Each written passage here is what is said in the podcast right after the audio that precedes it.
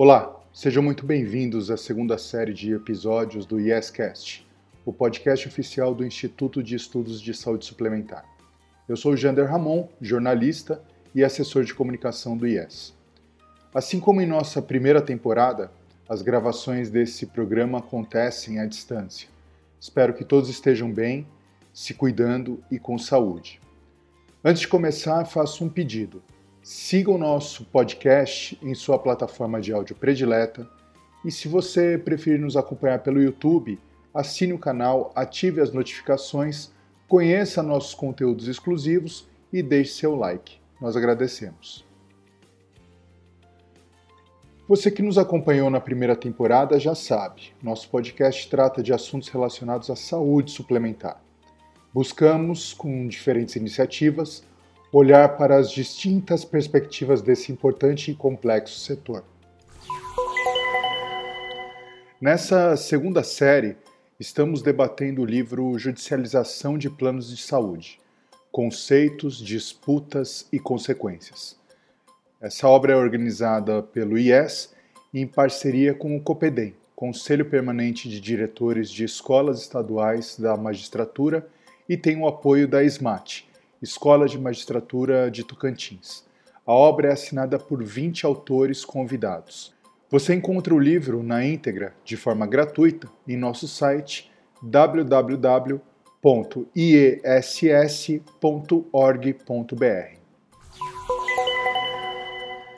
Hoje eu te convido para juntos relembrarmos algumas entrevistas dessa segunda temporada.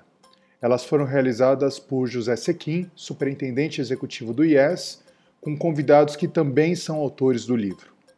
Nesse episódio, vamos relembrar alguns dos trechos mais importantes das conversas. Faremos uma breve revisão e retrospectiva na visão desses especialistas sobre os avanços conquistados nos últimos anos na área jurídica que envolve o setor de planos de saúde do Brasil. É impossível discutir a judicialização da saúde suplementar, tema do livro do IES, que originou essa segunda temporada do IEScast, sem mencionar a Lei de Planos de Saúde e Seguros Privados de Assistência à Saúde, conhecida como a Lei 9656 de 1998. Em sua participação conosco, José Sequim, superintendente executivo do IES, abre esse episódio contextualizando os argumentos e o processo decisório já existentes, há mais de duas décadas, que já apontavam para a necessidade de regulação desse setor. Vamos ouvi-lo. A necessidade da regulação em saúde vem da própria teoria econômica, ainda dos anos 60. Não é novidade. O mercado de saúde não é um mercado perfeito. Ele tem muitas assimetrias de informação, de todos os tipos, desigualdades, etc. E há também, além das questões econômicas, argumentos sociais. Suposta, eu digo suposta, porque eu tenho dúvidas se é importante isso ou não, mas a suposta hipossuficiência do consumidor frente ao vendedor de planos de saúde. Veja que no meados dos anos 60, dos anos 90, quando foi feita a regulação, nós tínhamos apenas acabado de terminar com a inflação. Plano Real, julho de 94. A inflação desapareceu muito rapidamente, caiu para valores muito baixos. E com o fim da inflação, terminaram os ganhos financeiros inflacionários. Nas operadoras, começou a haver problemas econômicos de diversos tipos, muitas delas sem condições de entregar o que tinham prometido. Não havia regras para uma operadora começar a operar. Não havia regras de carências, de coberturas. Cada contrato estabelecia as suas condições. Não havia regra para o encerramento da, das atividades. É, isso tudo gerava uma certa confusão no mercado, uma insegurança para as pessoas que compravam planos e também para as operadoras, porque tinha muita concorrência desleal, já que não tinha regra de, de nenhum tipo. É, o mercado precisava de segurança jurídica, que ele não tinha naquela ocasião.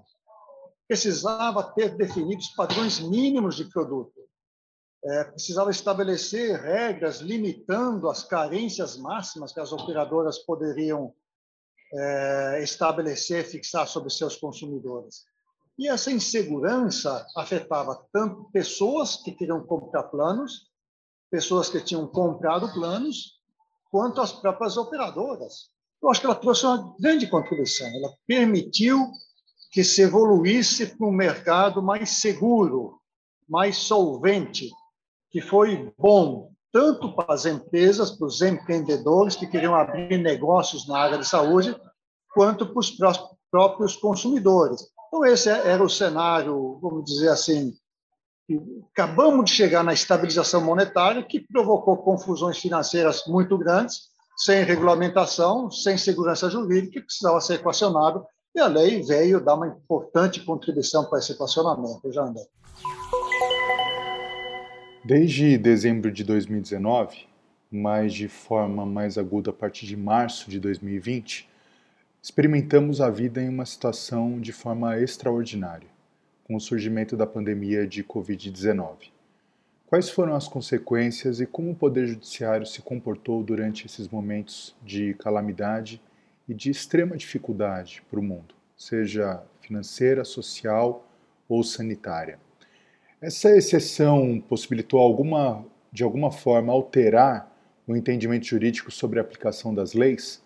O convidado Dr. Clênio Jair Schulze, juiz federal e especialista em justiça constitucional, explicou esse fenômeno, citando o conceito da judicialização da crise. Ouça agora. Esse debate é muito interessante, porque historicamente, é, quando se fala em tragédia ou alguma transformação muito grande, é, se tem essa percepção de que o judiciário poderia auxiliar de alguma forma, é, suspendendo a validade de contratos, prorrogando vencimentos né, de pagamentos, de débitos. E o que se viu, na verdade, durante a pandemia é que o judiciário no Brasil adotou uma postura de autocontenção, ou seja, houve pouca judicialização em relação a temas em gerais envolvendo é, a saúde suplementar e também a saúde, a saúde pública, exatamente porque as pessoas, é, muitas delas sequer tinham acesso ao poder judiciário, né? enfim, a ideia era fica em casa, então isso acabou inibindo a judicialização, e de outro lado, o próprio Conselho Nacional de Justiça orientou os magistrados e as magistradas do Brasil que evitassem proferir ordens judiciais em face do Sistema Único de Saúde e das operadoras, exatamente porque nós estávamos numa situação de extraordinariedade, em que os esforços da sociedade deveriam ser demandados, né, alocados exclusivamente para a contenção e a, e a redução dos efeitos drásticos da pandemia.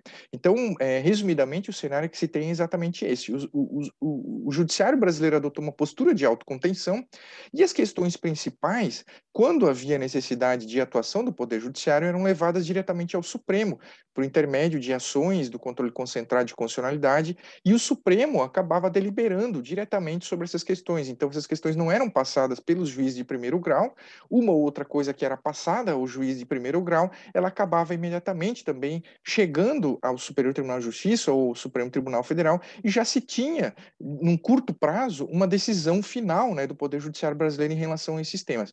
Então, o que se viu é exatamente isso, né? uma posição mais equilibrada, uma posição de aguardo, ou seja, vamos aguardar o resultado da pandemia, né? a proteção das pessoas no primeiro lugar, e num segundo momento se verificaria o que fosse possível, qual seria o papel do Poder Judiciário nesse tipo de discussão. No episódio em que também abordamos a pandemia de Covid-19 e a sua relação com a saúde suplementar, com base na atuação da ANS, Agência Nacional de Saúde Suplementar, a convidada a doutora Angélica Carlini, advogada e especialista em direito político e econômico, trouxe luz a um questionamento importante. Saúde suplementar é mutualismo? Relembre. Desde 2009, eu não consigo estudar e falar e escrever sobre saúde suplementar sem ter a, a clareza ou sem compartilhar a clareza do que seja a saúde suplementar do ponto de vista da formação dos fundos mutuais, ou mais é, é, comumente chamado de mutualismo. Saúde suplementar é exemplo de seguro, se escora, se ancora, se sustenta na formação desses fundos mutuais. É muito importante que as pessoas entendam isso, e nós vamos falar disso agora nesse podcast, não tem como fugir, porque ou as pessoas entendem o mutualismo, ou elas têm a sensação de que as operadoras de saúde, qualquer uma delas, seguradoras, medicina de grupo, autogestão, cooperativas, que elas recebem os valores pagos nas mensalidades pelos, pelos beneficiários, guardam numa conta e depois vão tirando centavo por centavo doloridamente, porque aquele dinheiro lhes pertence. Não é verdade. É preciso entender que quando nós pagamos a mensalidade, uma parte da mensalidade vai para o fundo mutual e pertence aos beneficiários. Outra parte custeia as despesas administrativas das operadoras e, finalmente, uma outra parte remunera o investimento feito, ou seja, o lucro. O que é lucro vai para o bolso da operadora, das que têm finalidade de lucro, não é o caso das cooperativas e das autogestão, por exemplo. A outra parte vai para despesas administrativas. Essas todas têm. Não importa até se tem finalidade, é, é, finalidade benemérita, não importa, elas têm, têm, têm que pagar as despesas administrativas. E a parte que vai para o fundo mutual pertence aos beneficiários. Nenhuma administradora, nenhuma operadora pode lançar mão desses valores, senão estaria incorrendo em apropriação indébita, porque o dinheiro não lhes pertence. Quando a gente compreende isso, fica mais fácil entender por que os cuidados adotados pelas operadoras no cumprimento das normas regulatórias da ANS, em especial do rol de procedimentos e eventos em saúde, fortemente debatido, inclusive, durante a pandemia. Por isso, eu iniciei o capítulo, mais uma vez, falando sobre esse assunto, o mutualismo tão importante para que a gente compreenda verdadeiramente como se dá o funcionamento, a operação da atividade de saúde suplementar no Brasil e em todo o mundo funciona assim.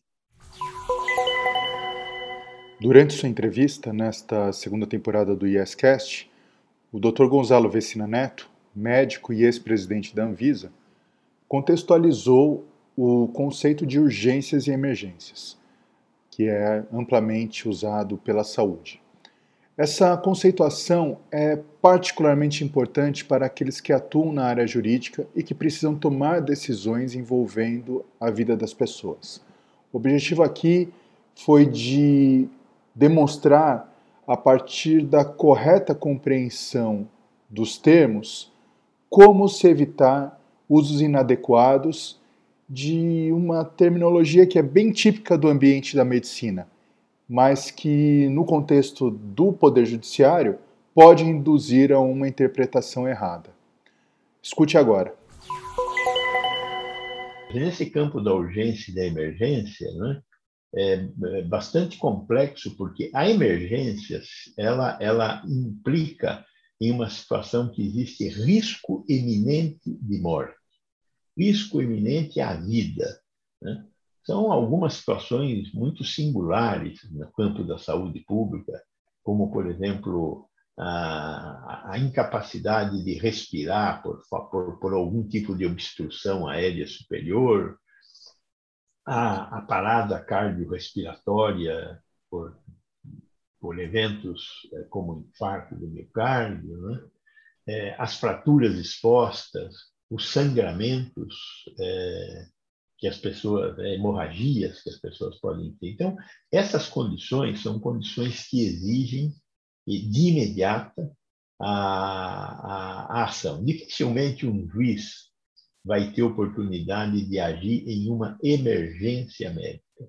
Por quê? Porque o risco iminente de vida existe e não dá tempo para tomar providências jurídicas.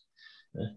A, a, emergência exige ação até de profissionais, de pessoas que não são profissionais da saúde. Quer dizer, qualquer pessoa que esteja assistindo uma pessoa com uma hemorragia, uma pessoa com uma parada cardiorrespiratória, com uma dificuldade muito importante de respirar, ou que esteja com uma fratura exposta, tem a obrigação de tentar dar condições de reestabelecimento da vida.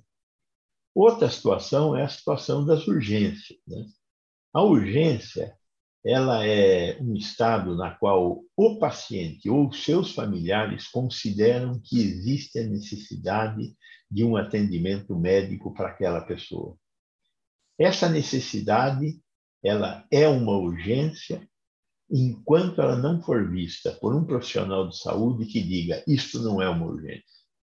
Então, essa condição, sim, é, muito frequentemente, o judiciário poderá vir a ser chamado para ajuizar uma decisão. Né? Então, o sujeito está passando, está com algum tipo de, de, de, de, queixa, vai ao serviço de saúde e o serviço de saúde o rechaça. Nesse momento, cabe, sem dúvida, a, a, a busca da justiça. É lógico que aí cabe a busca da justiça, e a busca da justiça tem que ser expedita, tem que ser muito rápida, para que a urgência não se transforme em emergência quando o risco de vida impõe algum tipo de atendimento. Né?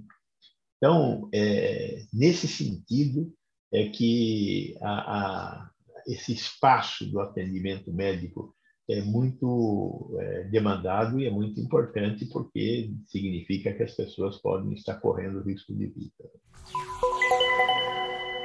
Para explicar o conceito de autoridade fiscal, durante a sua participação na segunda temporada do IEScast, o professor e economista José Luiz Carvalho cria uma figura de linguagem curiosa e interessante em seu capítulo, que discute o individualismo, a liberdade, a propriedade e o império da lei, o que ele denomina como essência da modernidade.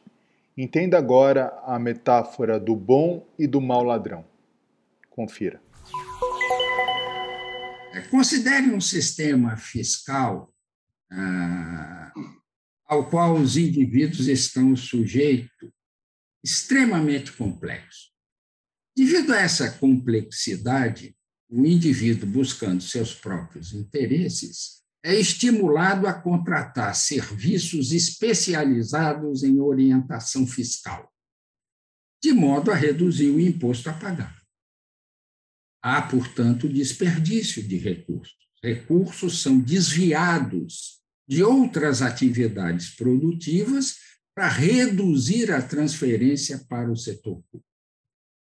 Essa complexidade afeta também a real identificação dos benefícios gerados pela instituição fiscal e, consequentemente, favorece a percepção de que a carga tributária é relativamente elevada, já que você não consegue avaliar os benefícios que os impostos lhe geram, você considera absurdo o imposto que lhe é cobrado. Isso estimula o crime de sonegação. Se somos forçados a pagar 100 reais de impostos, nós vamos ter menos 100 reais para satisfazer os nossos desejos. Se somos forçados por um assaltante a entregar 100 reais, exceto pelo custo psicológico, nessas duas situações o resultado é o mesmo. Temos menos 100 reais para satisfazer os nossos desejos. A diferença entre o assaltante e a autoridade fiscal depende de duas instituições, a instituição política e a instituição fiscal. Quando a sociedade está organizada politicamente em um Estado democrático de direito e a instituição fiscal é eficiente, no sentido mencionado anteriormente, com regras claras para as decisões coletivas, regras estas que permitam a participação efetiva dos indivíduos no orçamento público. A autoridade fiscal, nesse caso, é o bom ladrão, porque há efetivamente a participação das pessoas na decisão do uso de recursos que são transferidos para o setor público. A, a instituição fiscal é simplesmente intermediária, é facilitadora da ação coletiva dos indivíduos. Neste caso, os impostos existentes refletem efetivamente a escolha dos indivíduos na alocação dos seus recursos entre ações privadas e ações coletivas. Contrariamente, quando a instituição política concentra poder e a instituição fiscal é confusa, contraditória, arbitrária, a burocracia se, se fortalece e assume o papel do mau ladrão, isto é, o assaltante. Neste caso, os impostos não refletem as escolhas dos indivíduos, e o orçamento público reflete os interesses dos detetores do poder político. Tanto o bom quanto o mau ladrão são casos extremos, e isso é fácil de perceber. Cada sociedade, com suas instituições próprias, estará em um determinado momento mais próxima de um ou de outro. Assim, talvez seja mais produtivo, ao invés de examinarmos a carga tributária, nos perguntar se nossas instituições nos colocam ao lado do mal ou do bom ladrão. A convidada Luciana Young, coordenadora do Núcleo de Análise Econômica do Direito do INSPER, durante sua participação nessa segunda temporada do ISCast, também faz uso de uma analogia bem conhecida para desmistificar a ideia de que o Estado ou o governo são os pagantes responsáveis para que todos tenham garantia de direitos. Luciana lembra que não existe almoço grátis, ou seja, quanto mais direitos as leis de um país garantirem a seus cidadãos, mais eles terão de pagar impostos. Vamos relembrar agora certamente criações humanas elas precisam ser financiadas, né? Goste ou não goste, né? Eu sempre brinco, quem não gosta né, de que as coisas sejam realmente financiadas com recursos financeiros, monetários, vai viver né, no topo de uma montanha, vire um ermitão. É a única maneira que eu consigo enxergar de você não ser dependente de recursos monetários. Né? É, isso tudo está explicado, assim, até uma passagem anterior eu cheguei a mencionar, mas é, é, aí vem um pouco da, da, minha, da minha visão crítica né, é, da academia. Né? Então, a academia brasileira de ciências sociais, sobretudo, ela foi muito inspirada em correntes que são correntes idealistas. Então, é aquele mundo normativo, é um mundo como eu gostaria que ele fosse. Eu, Luciana, adoraria ter um mundo em que todo mundo tivesse direito à saúde, à educação, moradia, assim, top, elite, né? É, assim, melhor que possa existir para a humanidade. Esse é o meu mundo ideal. Mas os cientistas sociais no Brasil confundem um mundo ideal com o mundo real, né? E aí colocam na Constituição, colocam nas normas, colocam nas leis, nas decisões judiciais, aquele mundo ideal. E aí virem-se vocês, né, para transformar aquele mundo cor-de-rosa, lindo, maravilhoso, que todo mundo concorda, no mundo real. A pergunta que aí é os chatos dos economistas que tem que vir, né? Como é que a gente chega nesse mundo ideal? Não tem como chegar. Não tem como chegar. Talvez caminhar um pouco devagar. Não estou dizendo que a gente não precisa ter um ideal, mas a gente não pode confundir aquele ideal com a realidade. A nossa realidade não é aquela. Né? Ninguém gosta de ouvir isso, nem eu. Mas a verdade é essa: a gente não consegue chegar lá ainda, a gente tem que pensar em alternativas, né, talvez menos ambiciosas, para caminhar de pouco em pouco. Né? E pensar, aí sim, talvez seja realmente tarefa de nós economistas, em pensar em como, eventualmente, a gente consiga realmente conseguir os meios materiais para chegar um pouquinho mais próximo daquele mundo ideal. E para encerrar esse episódio de lições extraídas da segunda temporada do YesCast, Vamos ouvir agora um ministro do Superior Tribunal de Justiça, Marco Aurélio Buzzi, que elenca alguns mecanismos voltados à solução de conflitos que já estão disponíveis para a sociedade e reduzem demandas judiciais. Esses recursos auxiliam na redução do tempo para um desfecho das controvérsias, sem necessariamente demandar o judiciário para que ele sentencie as disputas que envolvam os planos de saúde? Olha, eu fico feliz por dois motivos com essa pergunta. Primeiro, essa pergunta é boa. Não é? E, em segundo lugar, é sinal que você leu o meu artigo. Já é uma, já é uma grande coisa. Mas realmente, eu, eu admiro muito o, o que foi meu professor, Canotilho, em, em Portugal, é, é considerado hoje um dos maiores constitucionalistas vivo, ainda vivo, né? tem alguma idade já, mas as aulas dele e os pontos de vista que ele defende são maravilhosos. Mas onde nós queremos chegar com, com essa colocação? O que ele defende é que os nossos direitos, os mais importantes, sim, e com muito mérito, já foram declarados e reconhecidos nas constituições, nas leis, está tudo ótimo.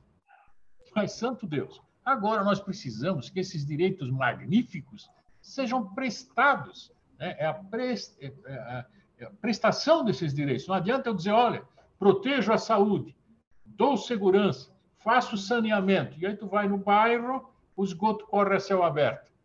Está na lei maravilhosa, na Constituição mas de verdade isso não é prestado. Então, são os direitos prestacionais, a era dos direitos prestacionais. É? Isso é muito importante. E nós só temos uma, uma maneira de, de, de implementar, é concretizar aquilo que, que nós priorizamos, porque a lei nada mais é sobre esse aspecto de prestação, de, de atendimento aos direitos, da, da eleição, da eleição dos melhores dos mais importantes, dos mais destacados, dos principais problemas que nós temos. Então, a saúde, a segurança, a habitação, né, a alimentação, cinco ou seis ou sete direitos, né, são os principais. E, e, e, qualquer constituição de qualquer país do mundo né, centra esse enfoque principal. Ao longo do tempo, nós temos que criar mecanismos para concretizar isso, porque nem sempre as pessoas atendem de modo voluntário a isso. Então, mais uma vez, eu creio que nós estamos indo muito bem também nisso e estamos concretizando, criando esses mecanismos pelos nossos instrumentos aqui. Então, primeira opção, vamos tentar fazer a composição extrajudicial. Segunda opção, vamos tentar fazer a composição preliminar judicial, aquela lá do artigo 339 do, do novo, do atual Código de Processo Civil. E, em última opção, vamos compor o conflito já com o processo em curso. E tudo isso nós podemos fazer, como está na Lei 13.140, na Resolução 125, no atual Código de Processo Civil, tudo isso nós podemos fazer dentro do SIJUSCS, que, como eu disse na primeira indagação que você fez, né, já estão realmente instalados e funcionando, e funcionando no Brasil inteiro. Então, eu acho, fazendo a síntese agora da tua indagação, eu acho que nós já criamos instrumentos para superar essa questão da, da plena ausência de possibilidade de viabilizar soluções que não outras que só, só vinham através de sentença. Eu acho que isso nós já criamos. Agora, o que precisa? Intensificar. Intensificar. Então, já temos estrutura, a estrutura do próprio Poder Judiciário, né? temos as empresas particulares que prestam esses serviços que também demonstram interesse, senão você não estava aqui falando comigo, não é? Então, demonstram interesse também em buscar essas soluções. Eu acho que estamos bem de intenção. Eu sei que o inferno está cheio de gente bem intencionada, mas nós estamos bem de intenção e estamos bem de ação. Os números provam isso. Nós estamos realmente implementando outros métodos para solucionar esse conflito que não seja só o processo e a sentença judicial.